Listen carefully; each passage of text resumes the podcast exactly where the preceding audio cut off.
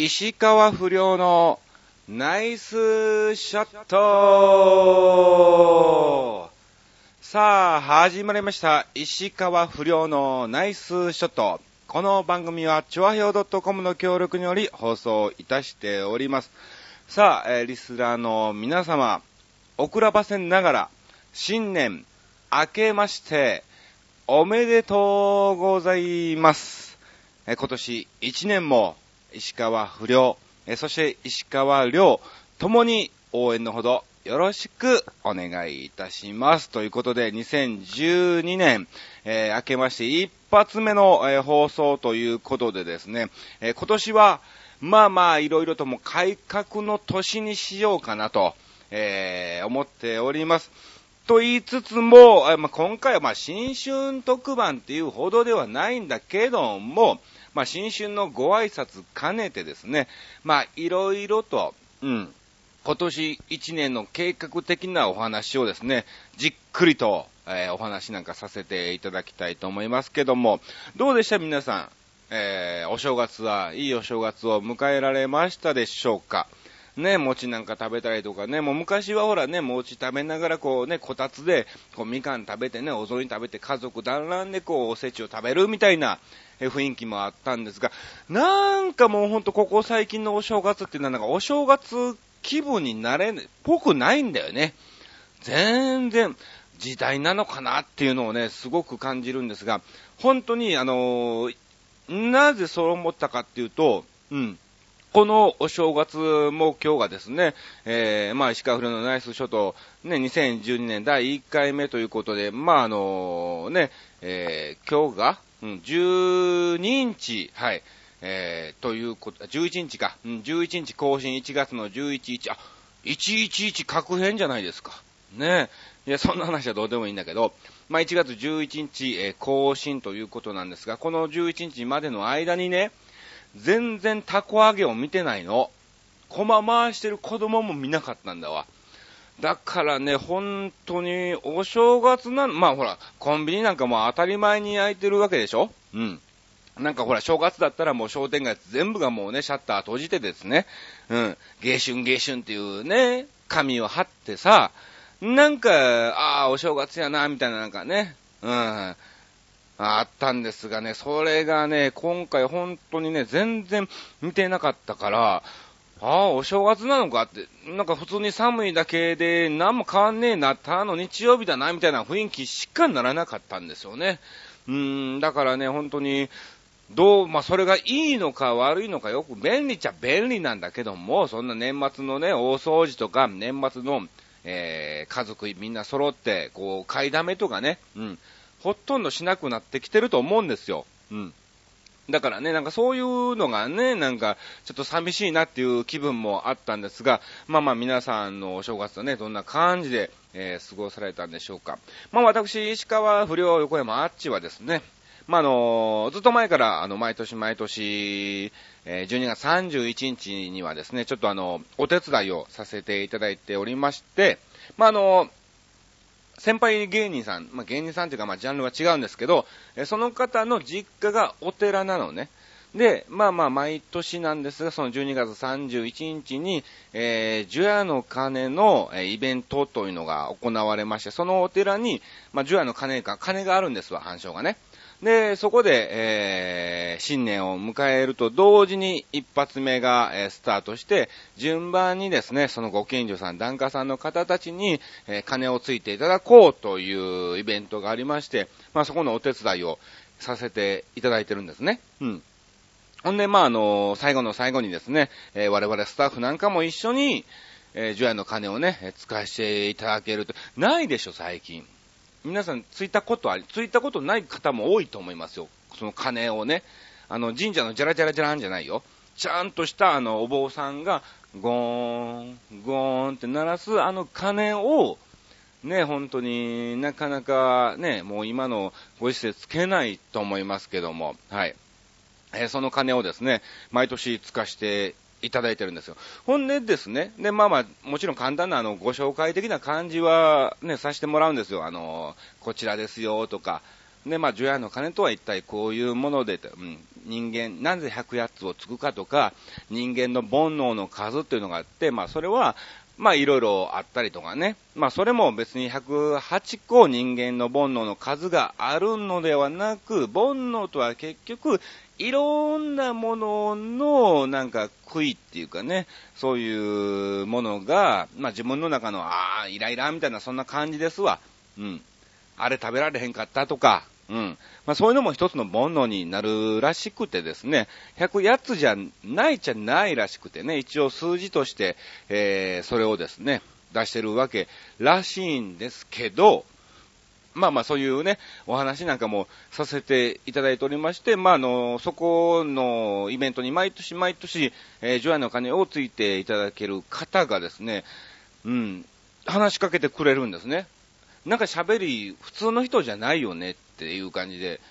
ああ、一応あの芸人させてもらってます、みたいな感じでですね、毎年そこでお会いするんですがね、まあまあちょいちょい本当に、うん、最近こういう感じで、えー、テレビ出てますよ、あ、見た、見た、見た、みたいな感じでね、えー、本当に年末の最後にですね、えー、ありがたいことなんかもね、あったりして、まあまあそういう、え出会いもありつつ、まあまあそのままですね、えー、除夜の鐘のイベントがですね、えー、無事に終わったわけなんですが、で、一応ですね、えー、1、2、3で別に何の仕事もなかったんだけども、まあまああのー、ちょっとしたイベントがあってですね、せっかくなので、え元旦ですからお手伝いをさせていただきますと、うん。やっぱり正月早々家でね、寝っ転がってすんのもなんかね、ありがたいっちゃありがたいんですけども、なんか寂しいっちゃ寂しい気持ちもね、やっぱ半々あるんですわ。うん、やはりこの業界にいてる限り何かしらこうね、日曜日とか、え、祝日とかですね、うん、やっぱ正月とかですね、お盆とかですね、なんかそういうほら、みんなが逆にこう楽しんでもらえる時だからこそ、こう動きたいっていうのもありましてですね、うん。まあまあ、別にそんな、うん、ギャラとかどうのこうのじゃなくて、うん、ぜひ舞台に立たせてくださいということでですね、えー、石川不良発祥の原点の場所にですね、えー、ちょっと立たせてもらってたんですね。まあ、あの、牛久大仏っていうところなんですが、茨城県にあります牛久大仏で、日本で、あの、立っている大仏っていうのは、まあ、珍しいは珍しくてですね、その高さがすごいの。えっ、ー、とですね、高さが立っている大仏なんだけども、1200、ちゃ1200ねや、120メーター、1200メーターあったらすげえな、おい。スカイツリーより高いじゃねえか、みたいなね、感じになっちゃうんでね、えー、120メーターなんですけども、うん。あの、一応ギネスで認定をされてまして、要するに世界一ですね。立っている大仏として一番でかいのが茨城県の牛久にあります牛久大仏っていうところなんですね。で、その、えー、本当に元旦の日が石川不良発祥の原点なんですよ。一番最初に、えー、そこで石川不良を、えー、やらさせていただきまして、まあまあ、それなりの反応があってですね、えー、写真なんかもですね、その前年の横山アーチで出たとこ、時なんかも全然終わってからね、写真撮ってくださいみたいなの全然なかったんだけども、急に終わってからですね、バーっとお客さんが来てですね、写真撮ってくださいっていうようなね、えー、感じなんかもあって、手応えを、えー、掴んだんが本当に2年前の元旦ですわ。うん。それがまあ石川不良、えー、発祥というところなので、まあそういうところでもありますからですね、ぜひぜひ、うん、あの、スケジュールもなんもないからですね、えー、やらしてくれ、みたいな感じでお願いしたところですね、ああ、ぜひぜひということで、えー、まあまあ立たせてもらったんですね。うん。まあまあ勉強がてらということでですね、行かしてもらったんですけども、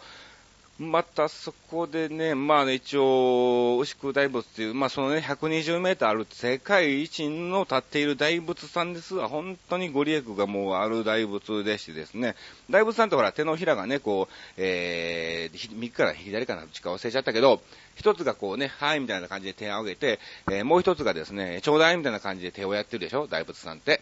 で、その手のひらにちょうだいってしてる方の手のひ、ちょうだいってなんかあれだね、あれだけども、おいでおいでってしてるらしいんですよね。うん。いつでも来なさいっていうことで、えー、手を広げていただいてるみたいなんですが、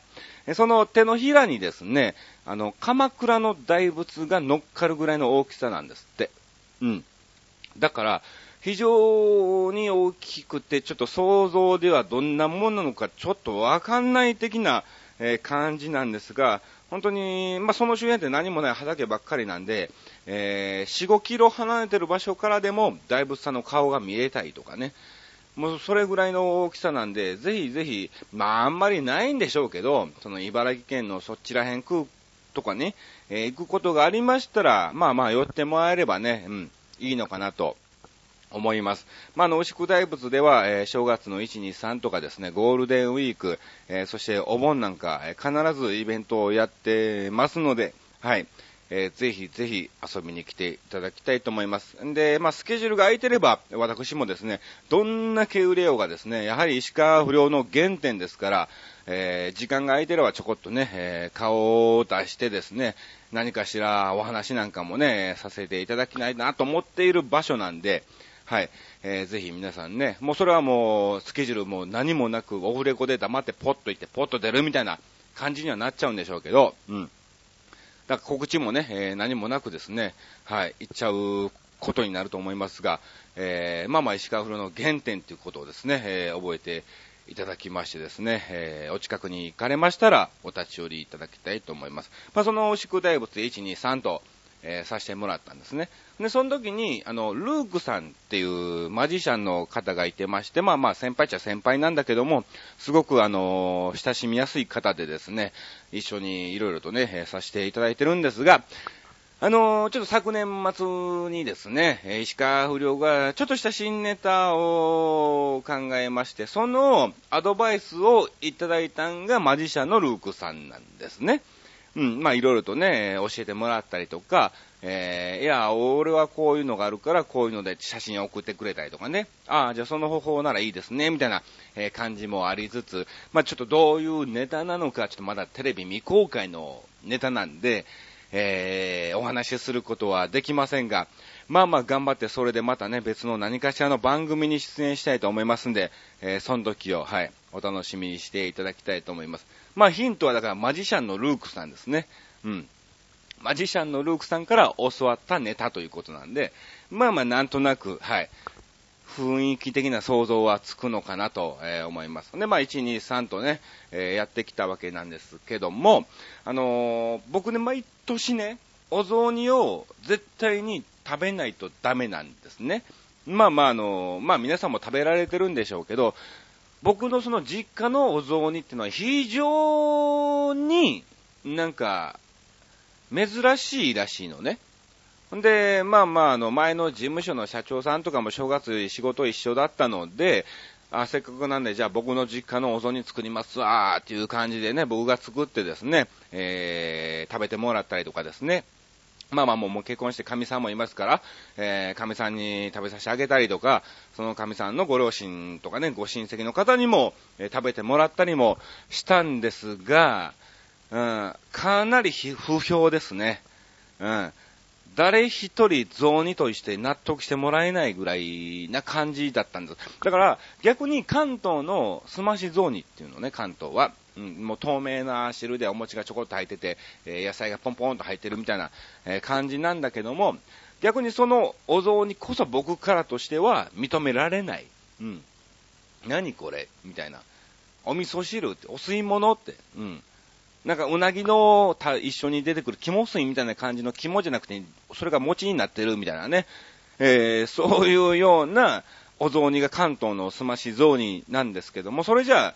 正月気分も全く味わえないのね。うん。で、まあ、どういうお雑煮かというと、まあまあ、白味噌を使うんですわ。うん。ほんで、白味噌って基本的に甘いらしいのね。その他の味噌と比べると赤味噌とか、あと合わせ味噌とかですね、そういうのもいろいろありますけども、えー、そういう味噌と比べると、ただの白味噌っていうのは、まあ京都なんかでもね、よく出る味噌なんですけど、えー、非常に甘いらしいのね。で、その中にかつ、上白糖を大量に投入します。うん。まずはお湯を沸かして、その中にですね、えー、昆布ですね、えー、出汁を取る昆布を、えー、ちょこっと入れて沸騰させて昆布を取り除き、えー、白味噌を溶いていきます。ほんで、まあ、ある程度のね、味になったところで、上白糖を大量に投入する。うん。で、えー、甘くしてから最後に、えー、お餅と、まあ、丸餅ですわ、関西だとね、丸餅なんですけども、丸餅を入れて、あと水菜、うん。水菜をパパッとこう軽く水で吸いでですね、えー、簡単な大きさにして、それなりの大きさにして、ポンと掘り込んで、シャキシャキ感があるような状態で揚げちゃう。うん。もうそれが僕の、うん、実家のお雑煮なんですわ。だからまあなんとなく料理をご存知の方、それ甘いんじゃないのっていう感じなんでしょうけど、まあまあ本当に非常に美味しいので、ぜひ食べていただきたいと思いますし、まあ逆にお雑煮として食べるんではなく、えー、その食べてもらった方曰くはですね、白いぜんざいと思えば食べれる、みたいなそういうコメントをいただいてますから、えー、ぜひぜひ、えー、まあ、白いぜんざいと思って食べてもらえれば、うん、あ、こういうのもあるんだなということでですね、え、まあ、美味しく召し上がっていただけると思うんで、はい。ぜひ、食べていただきたいと思います。まあ、そんな感じで、1、2、3とですね、えー、3日間連続でその牛久大仏に、えー、行ってきたわけなんですが、なんか話が飛び飛びになっちゃうような感じですけども、まあその、ルークさんも1、2、3ということでですね、えー、一緒にやってきたんですが、まああの、非常に楽しいイベントなんですわ。うん。まあ、あの、ルークさんのマジックショーがあったりとかですね、あと、お猿さんの曲芸みたいなんかもね、えー、あったりしてですね、あの、お猿さんと一緒にちょっとね、楽屋裏で特別に、えー、写真を、えー、撮っていただきましてですね、えー、僕の、あのネタのですね、え黄色いドライバーですね、はい。えー、ちっちゃい短い黄色いドライバーをですね、えー、お猿さんに奪われまして一緒に記念撮影なんかも、えー、やらしても、これアメブロ乗っけたのかな？どうなのかな？はい、わかんないけど、もしあれなら、えー、また再度、えー、アップをね、後々させていただきたいと思いますが、うん。で、まあまあそういうね、えー、楽しいイベントが盛りだくさんの場所でございますから、えー、ぜひ皆さんね、お時間がありましたらまた遊びに来ていただきたいと思います。まあそんな感じで、とりあえず1、2、3とですね、まあ正月なんとか、えー、縁起よくですね、え、その大仏さんの目の前でですね、え、お仕事をさせていただきましたんで、まあまあ今年1年はちょっとですね、何かしら、え、あるんじゃないかという期待もありつつ、もちろん、え、何かしらあるということをですね、えー、期待して僕もそれなりに、うん、どんどんどんどんと、えー、動いていかないと、えー、思っております。本当にね、今年はね、あの、血を吐くぐらい努力しろとね、よく言いますけど、もうね、リアルにもう吐きます、僕。うん。血吐いたぐらいも努力します。うん。もうこれは本当にね、もうそれぐらいやらなければ、やはり、えー、この芸能界では生きていけないんじゃないかなと。うん。えー、やはり皆さんそれなりにテレビ出られてる方は、おそらく、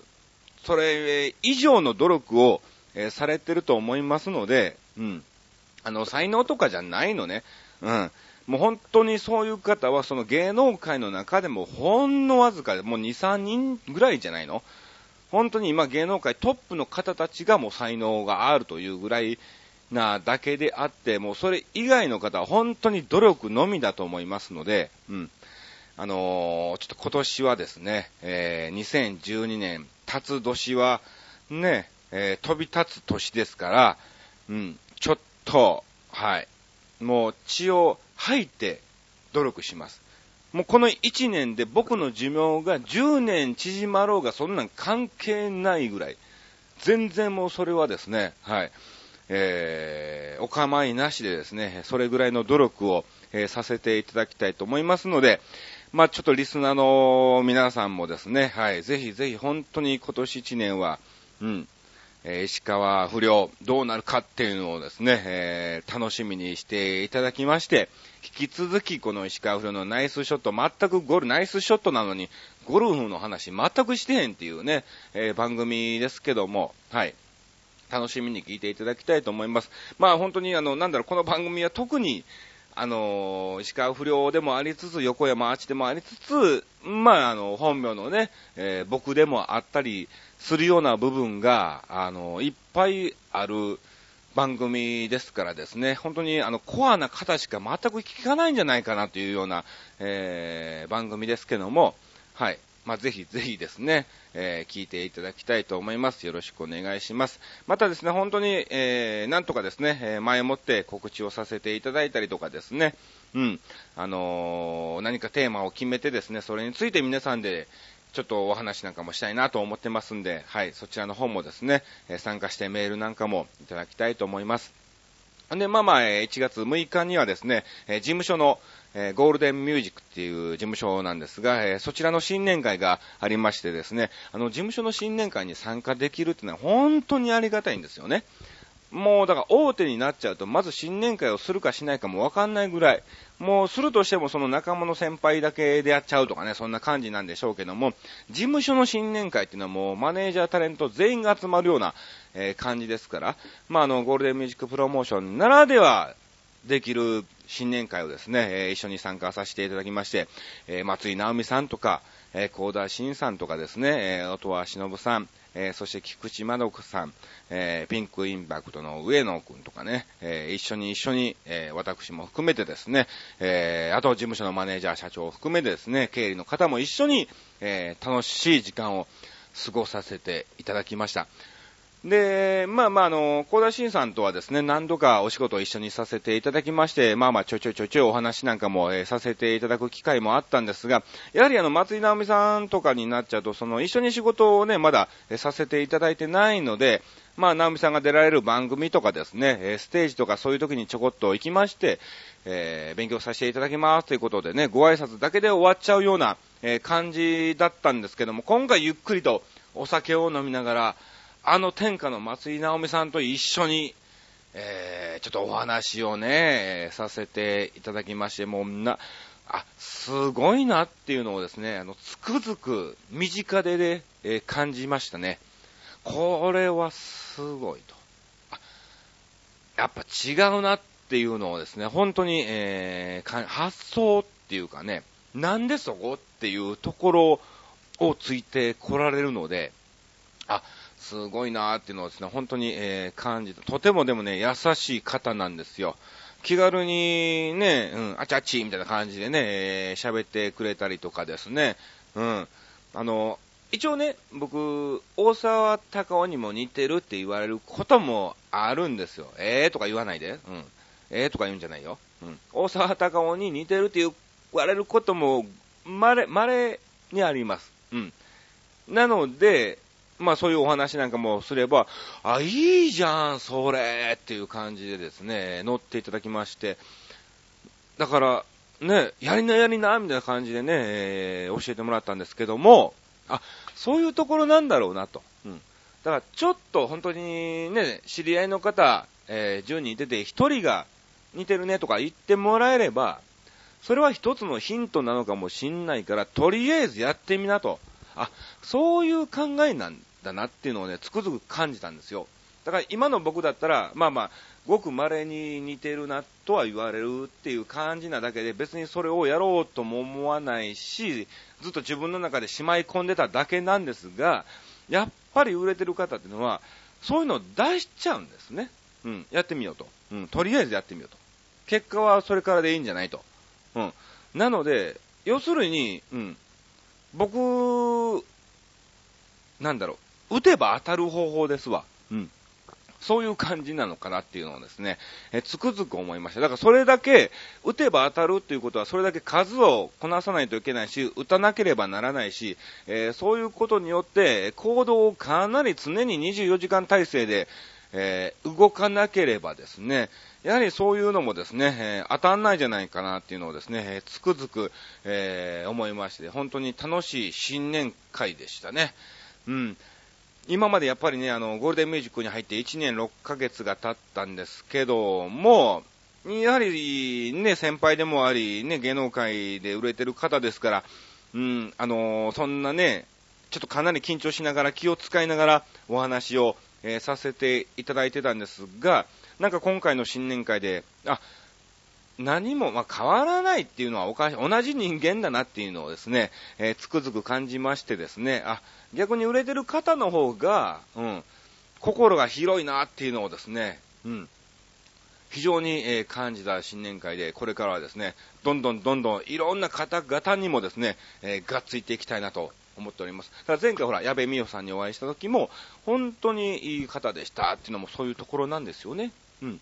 で、まあまあ、新年会も無事に終わりまして、えー、9日ですね、えー、ちょっと三重県の、伊勢の方に行ってまいりました。まあ、これ普段あの、お世話になっている、えー、社長がですね、じゃあ、あのー、仕事が何もないんだったら、うん、手伝いで来るか、みたいな感じで、えー、呼んでいただきましてですね、えー、三重県のある、えー、パチンコ屋さんの方に行ってきまして、その時の、まあまあ、ゲストがですね、えー、岡本夏樹さんだったんですよ。で、まあまあ今回またね、あの、岡本夏樹さんと一緒に絡んだりとかですね、えー、お話しする機会なんかも、えー、ありましてですね、このまた岡本夏樹さんのパワーってのがすごいね。うん。あのね、喋り出したらほんと止まんない。一応僕もそれなりに芸歴がある芸人ですから、そのトークの間っていうのは分かってますし、全然その、全くね、会話に入れないっていうほど無知ではないので、一応それなりにはね、うん、トークには参加できるんですけど、その僕ですらなかなかこう、入る込むスペースが全くないぐらいの弾丸トークでしたね。いやー、でも、自称、だから岡本直樹さんも自分で言ってるんですけども、なんだろう、えー、私がパワースポットですと。もうそれ、それぐらいもう言い切っちゃってる方なんですよね。うわうわ、すごいなーっていうのをね、つくづく感じまして、まあ楽屋でいろんな話をしてて、今こういうのを考えてて、えー、こういうのをしようと思ってんだー、みたいな感じのお話もさせてもらってたんですが、まあまあ僕からすれば、あのー、正直ね、ああ、別に、あいいと思いますけど、うんうん、普通、うん、あいいんじゃないですかみたいな感じのノリなのにもかかわらず、岡本夏樹さんは、これすごいでしょっていう感じで出すのね。うん。な、なんな、なんなのそれみたいな。なんか、そう言われれば、なんかすごくすげえって思ってきたみたいな感じになっちゃったんですよね。だから、本当に自分の中でこれ大したことないことなのかもしれないんだけども、それを全面的にすごいことだよってこう出すのも、これ、一つのなんだろう、いいことなのかなっていうのをね、感じましたんで、ぜひこれは別にあの芸能界関係なくですね、えー、皆さんも使えると思います。仕事でね、例えばこういう、えー、プレゼンがありました。このプレゼンすごいなーっていうのをですね、全面的にぜひ出してですね、えー、会議に参加してもらいたいなと思います。例えば自分の中で若干、うん、これどうなのかなよくわかんねえな、うん、売れんのかな売れないのかなっていうのもあるんだろうけども、そんなん関係なく、とりあえず自信を持って、すごいっていうのをですね、出してもらえればですね、あ、また周りの見る方の目も変わるのかなっていうのをですね、自分がそう思っちゃったんで、えー、あ、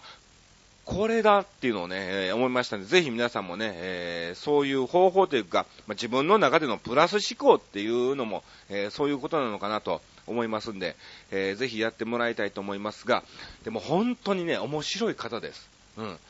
な、な、タレ、芸人じゃないんですよね。岡本夏樹さんって。もういわばもう今芸人さんみたいな感じなんだけども、もともとほらね、バブル時代のそのね、グラビアアイドル的なそういう、え、バブル時代の象徴的な感じだったじゃないですか。にもかかわらず、この時代になってももちろんまだ生き抜いているっていうね、この精神っていうかね、えー、本当に、えー、素晴らしい方、また優しかったの。ほんで、まあ、逆にね、一応本番前に、えー、ちょっとまたご無礼なこともあるかもしれませんが、いろいろとこう突っ込ませていただいたりとかですね、えー、無礼な発言もあると思いますけど、お許しくださいっていうのをですね、えー、一言言わさせてもらったんですね。うん、そんなのいいよいいよ、当たり前じゃないのみたいな感じで、ノーセン、ノープレム、ノープロブレムその、ノープロブレムって3回ぐらい言ってましたけどね。その、私も普段言ってるからね、言ってるからね、みたいな感じで、もうそれぐらいのノリで、はい。おっしゃってたんで、まあ、逆に本当に売れてる方ってそういうのを逆に理解されてて、うん、えー、分かってるのかなっていうのをね、非常に感じましたね。うん。まあまあこんな感じでですね、年末から、えー、年始に向けて、まあいろんな、えー、縁起のいいことをさせてもらったりとかですね、えー、まあまあ、あの、売れてる方、事務所の大先輩の松井直美さんとお話ができたりとかですね、えー、また新年早々、岡本夏樹さんと一緒にですね、まあ、あの、舞台に立てたりとかですね、えー、そういうこともあったんで、本当に売れてる方をどんどんと、うん、どんどんとこう接していこうっていうのをですね、うん、えー、思ってます。うん。なので、今年1年は本当に、えー、石川不良私にとって、えー、かなりですね、重要な年だと、えー、自分の中でも認識してますしですね、えー、何かしら結果をこの年に出さなければ、もう次のチャンスはまた遠いのかなっていうのをですね、えー、非常に感じてますのでですね、本当にリスナーの皆さんは、おそらくこのね、石川不良のナイスショットを聞いていただいている方なんて、ごくわずかだと思うんですよ。もう本当に、え、数人みたいな感じだと思います。うん。そんなにね、もう別に面白いことも言ってへんし、別にボケてないし、えー、あの、ゲストもね、ここ最近誰も呼んでへんし、みたいなね、えー、感じの番組で、だらだらだらだら、石川不良の2週間をね、お話しさせてもらってるんですけども、うん。なので、えー、非常にね、あの、この番組を聞いていただいている方は本当に、えー、ありがたく思ってます。えー、本当にありがとうございます。え心から感謝しております。ありがとうございます。まあ、なのでですね、え逆に、えその方たちだからこそ言えるお話とかもありますしですね、えまあまあ、本当に今年1年ですね、2012年も始まって11日が、え過ぎましたが、え残り、え364日ですか、ウルー年ですからね。はい。えー、ちょっとね、気合を入れて一日一日を大切にして、本当に何かしらの結果を出すように、えー、頑張りますんで、引き続き、石川不良のナイスショット、えー、そして、調和平和 .com の放送局をですね、えー、応援をしていただきたいと思います。まあ、今回第1回目、まあ、2012年1回目ということで、えー、本当に新年のご挨拶を兼ねて、僕の中のちょっとですね、はい、えー、そういう気持ちなんかを、えー、お話をさせていただきました。えー、次回は1月の25日更新ということなので、え、それまでにまたですね、えー、収録をさせていただきますので、また第2回目も、え、引き続き聞いていただきたいと思います。えー、本当に今年1年、どうぞ皆さんよろしくお願いいたします。以上、石川不良のナイスショットでした。